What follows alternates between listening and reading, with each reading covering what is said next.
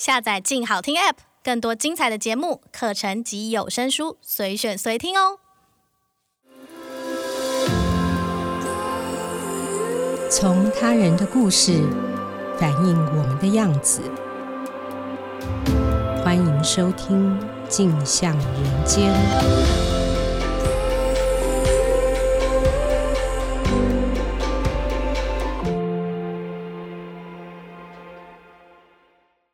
大家好，欢迎收听由静好听与静周刊共同制作播出的节目《镜像人间》。我是静周刊的人物组的记者陈昌远。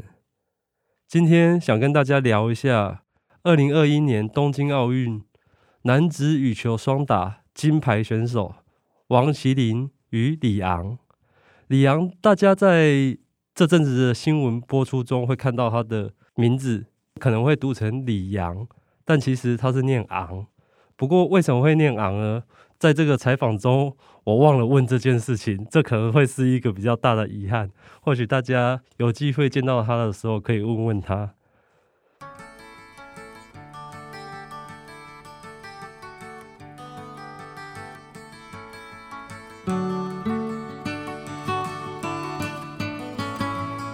这是这篇人物专访，我们定下的标题是。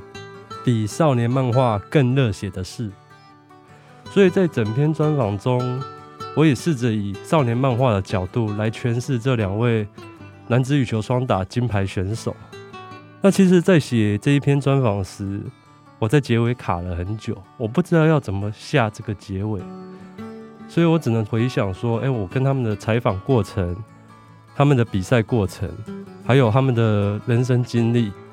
然后想一想，我的主管景华就提醒我：“哎，你要不要试着去写他们最后打出决胜的那一球？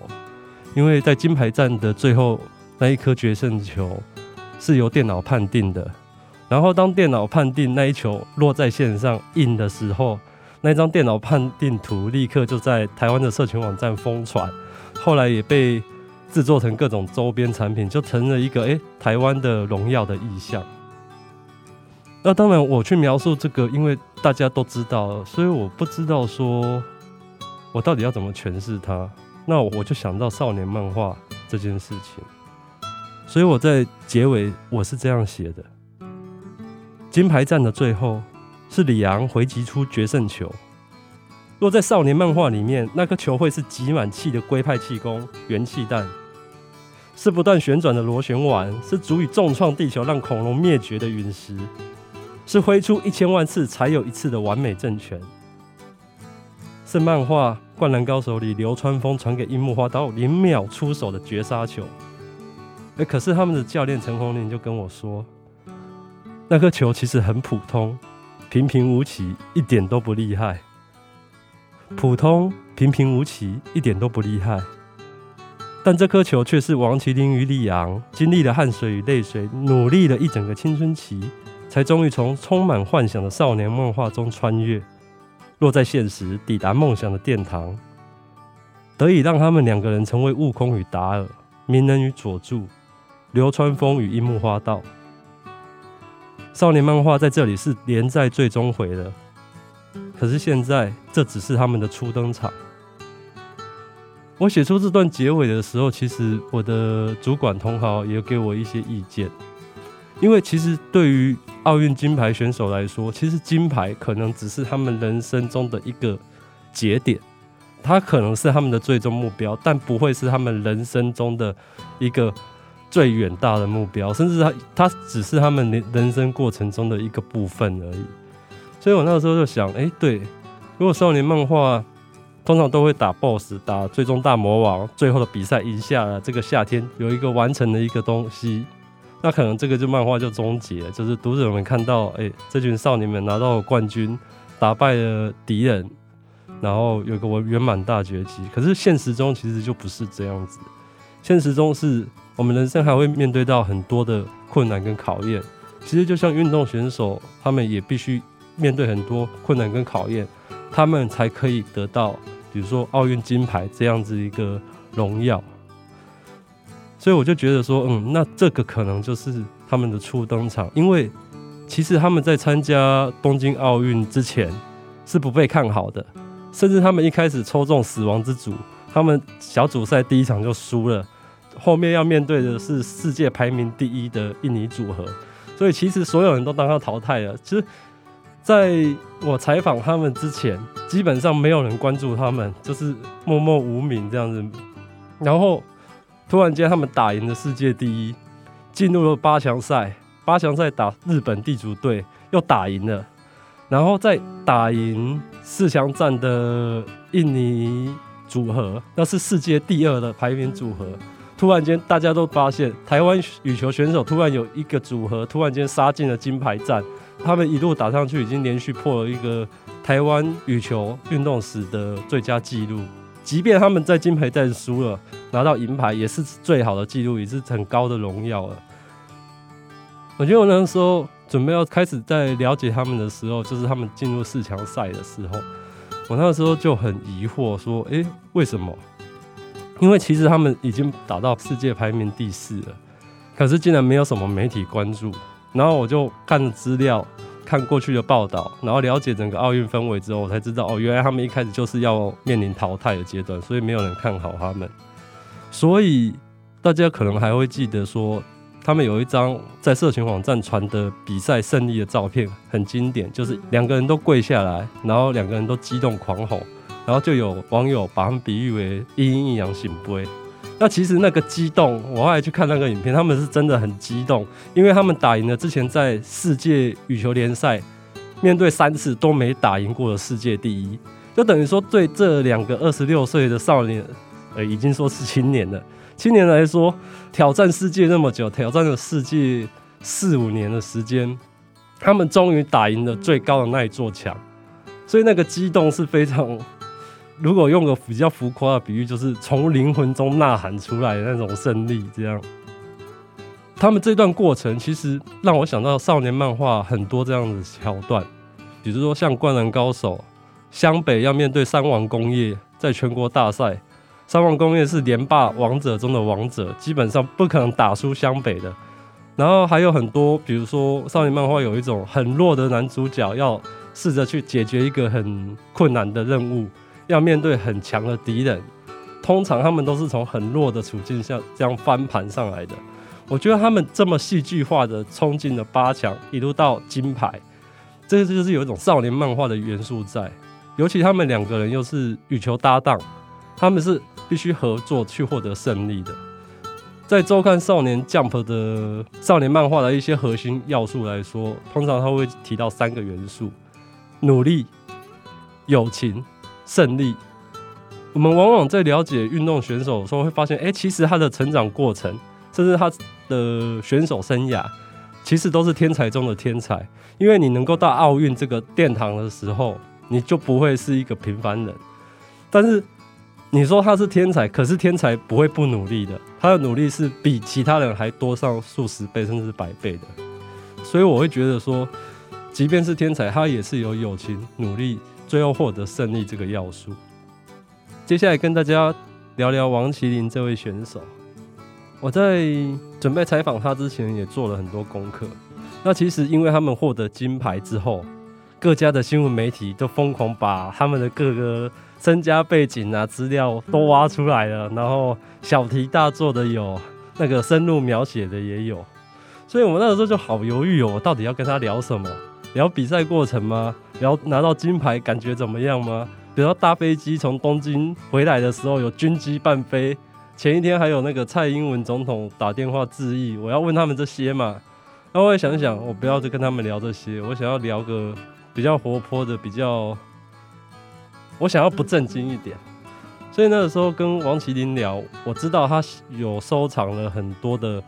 七龙珠跟海贼王的模型。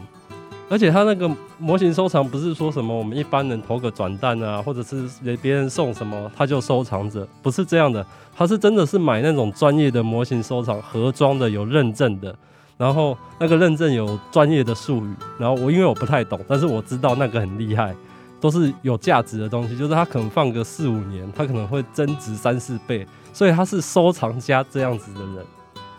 他的教练陈鸿龄也是他的前任搭档。他就跟我聊到说，比赛的时候他都会放一些动漫来看，他对剧情还看得很细，像七龙珠他就看得很细，他知道剧情是怎么走的这样。然后陈鸿龄是不看的，所以他们两个不会聊这个。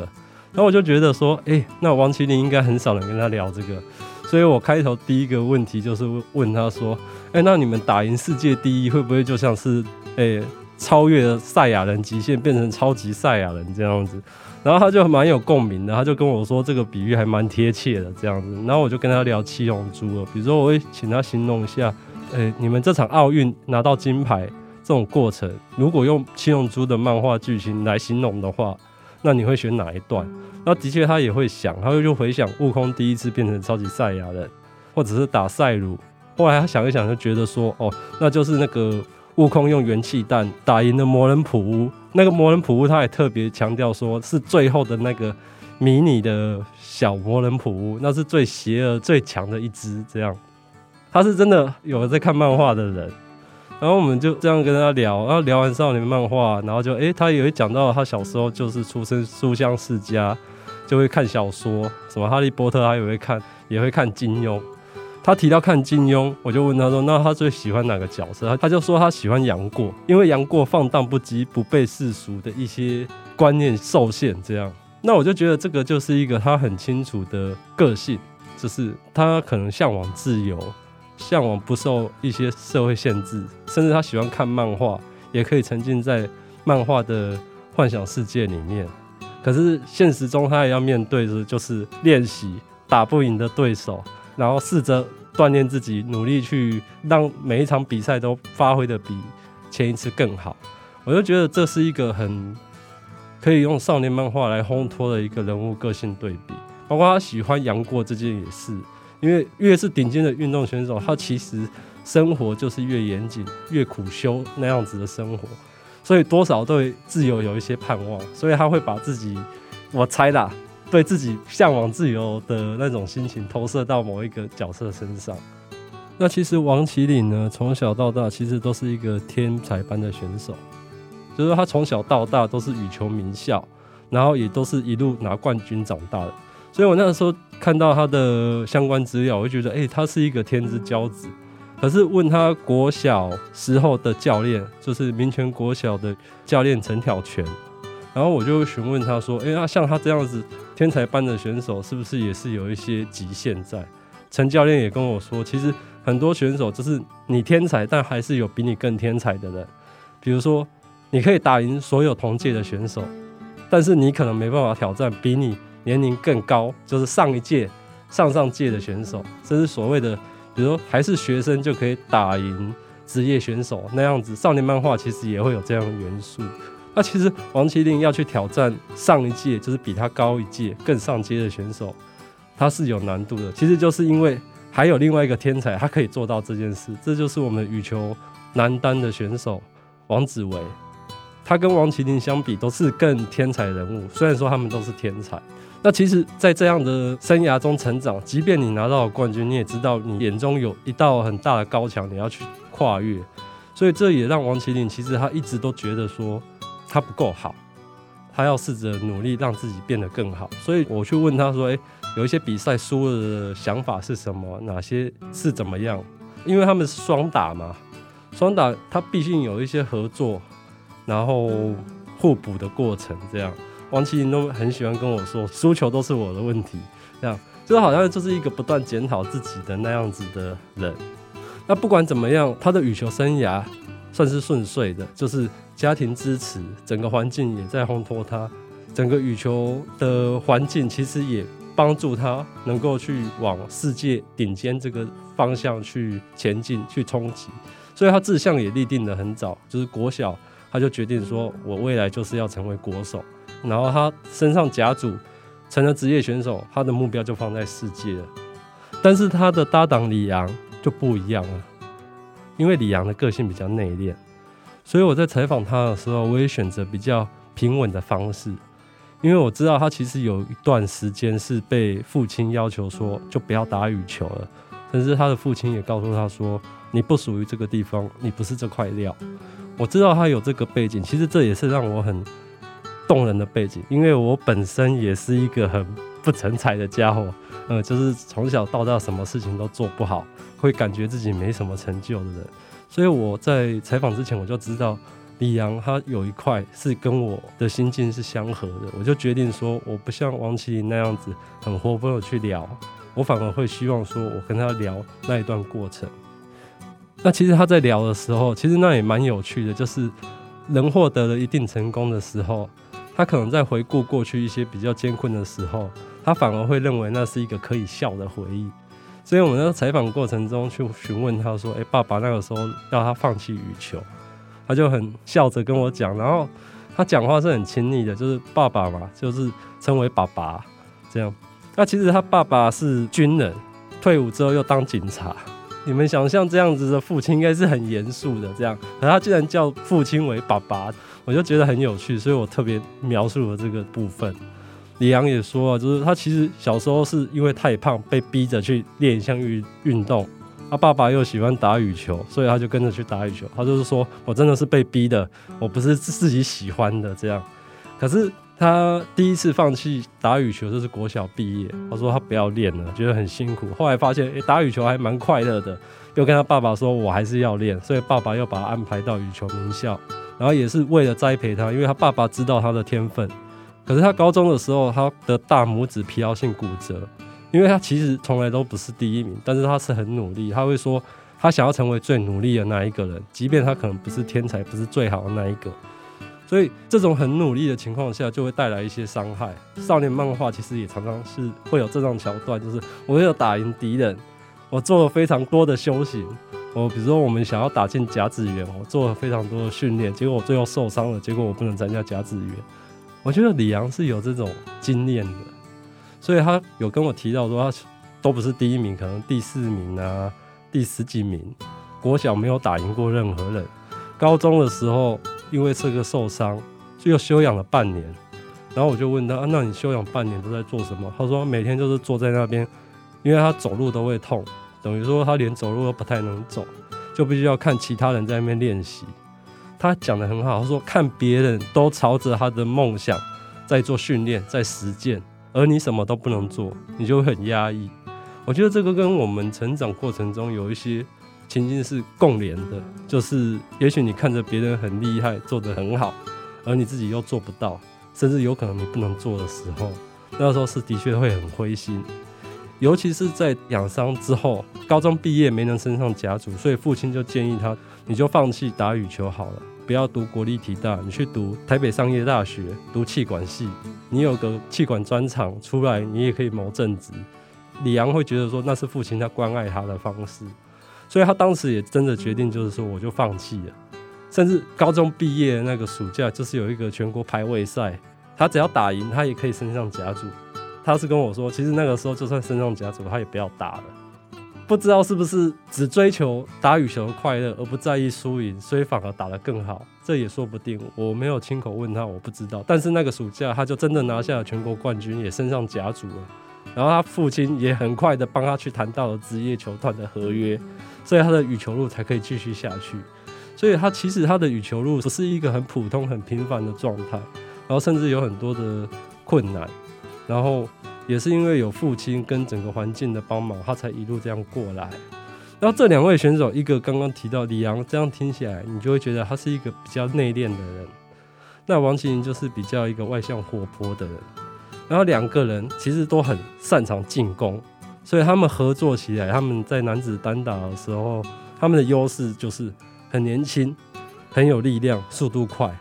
所以如果大家有看东京奥运，看他们比赛的话，会发现他们的每一次进攻都非常的积极，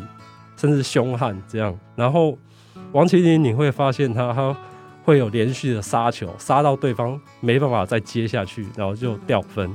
李阳是他是很拼命的在救球，比如像他们这次拿到金牌之后，网络上就一直疯传李阳在世界巡回羽球联赛里面不断奋不顾身，然后鱼跃扑球那种。拼到最后就是那一颗球，就是不让他落地的那一种救法，这样。但我当然有去采访他们的教练，说：“哎、那李阳这么拼命救，他的特质是什么？”然后他的教练就跟我说：“那拼命救根本不该存在。那代表你有什么东西没有做好，所以你才会需要用很惊险的方式去救球。所以教练都很严格这样子。那、其实刚刚讲了李昂的背景，其实李昂就是会常常觉得自己不起眼，甚至他觉得他跟王麒麟的搭配是配不上的，因为王麒麟跟教练陈鸿林两人曾经是搭档，他们是一个非常好的组合。是后来陈鸿林因为有旧伤，所以必须要退休，年纪大了，所以才找来李阳这个搭配。当时因为他们两人已经在冲击世界排名了。他们要找王麒麟的新搭配，自然也是放眼在全国顶尖选手，就选上了李阳。李阳说自己不起眼，说自己不是最好的，可是别人在找搭档的时候却选择他，所以这显然就是李阳可能一直是觉得自己不好，可是人家一直觉得他很强。所以我就问王齐麟说：“诶，李阳觉得他跟你搭配是高攀呢？他觉得他配不上你，他太弱这样子。”王齐麟就跟我吐槽说：“哇，他这样讲太浮夸了。”他就真的很评论这样跟我讲：“我很庆幸李阳不是我的对手，而是我的搭档。我常常就会觉得好险，幸好他是我的搭档。”这样，其实王齐麟很会说话，但是你会觉得，哎、的确，嗯，你们要组成一个挑战世界，甚至目标是奥运金牌的一个组合的话，你自然你的搭档是不会太弱的。这是一个他们很有趣的互动啊，所以其实。他们两个人因为长期这四年间去挑战国际比赛，然后必须要彼此磨合，所以他们其实的关系是很紧密的。那这次采访对我来说也是一个很特别的经历，因为我是第一次采访刚刚获得奥运金牌的选手。因为我以前有访过奥运金牌选手，就是跆拳道的陈思欣，他在雅典奥运的时候拿到跆拳道金牌。应该这么说好了，就是。当拿下奥运金牌的时候，两位选手也瞬间成了新闻媒体注目的焦点。其实，因为今年疫情的关系，采访上有蛮多的困难。比如说，我们跟人面对面讲话，你就必须要戴着口罩。戴着口罩，有的时候你有点没办法判断他的情绪反应。基本上也不太能见面，因为两位选手从东京回来之后，就在防疫旅馆隔离了。那虽然约到了采访，那你能做的也就只有视讯采访。视讯采访又有很多麻烦的地方。第一就是视讯采访，如果人物要清晰，脸要清晰，他讲话要清晰的话，必须要在一个讯号好，而且也许电脑设备要足够的地方。那其实一切都是很及时的，只是有点措手不及的，就是从敲到采访到真的采访了，其实时间都很短，所以。采访的方式就是，哎、我开着电脑，然后他们拿着手机，然后我们就这样聊了一小时。视讯采访更麻烦的就是，你没办法跟你的受访者有更多的互动。嗯，也许对方想到什么，可以指着，哎、我告诉你这个什么东西，拿个东西给你看什么之类的。甚至还有当下有一个，哎、跟你有一个情绪上的交流，这些在视讯采访里面都做不到。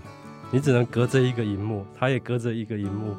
尤其是他是拿着手机，他是隔着一个小荧幕在看这位记者，所以这会让采访的难度提升很多。那这可能就是诶一般过去我们做采访时想象不到的。不过这两位选手还是很会说话，这样，然后他们表达能力也很好，让我们感受到他们这一代的运动员跟过去的运动员不一样的地方。那这次跟王麒麟跟李昂个别视讯采访的最后，那我就会询问他们说：“诶，可不可以送一句话给我们《镜周刊》的读者，甚至镜好听的听众？”那我跟王麒麟聊到，他很讨厌输球，输了之后他都会关在房间里面耍自闭，然后隔天心情比较好了，然后就会想着怎么训练，把那个缺点补回来。所以他送给听众跟读者的一句话就是：人生都有失败，输了就是再练，练到不会输为止。那我跟李阳在聊的时候，聊的就是他两次放弃打羽球的经历。那个经历也是他最想送给听众跟读者的一句话。那句话是：我不是最好的那一个，但我想成为最努力的那一个。谢谢大家今天的收听。如果听完节目有任何回馈，欢迎上静好听的脸书留言给我们。有兴趣了解更多的听众，欢迎锁定由静好听与静周刊共同制作播出的《镜像人间》。我们下次见。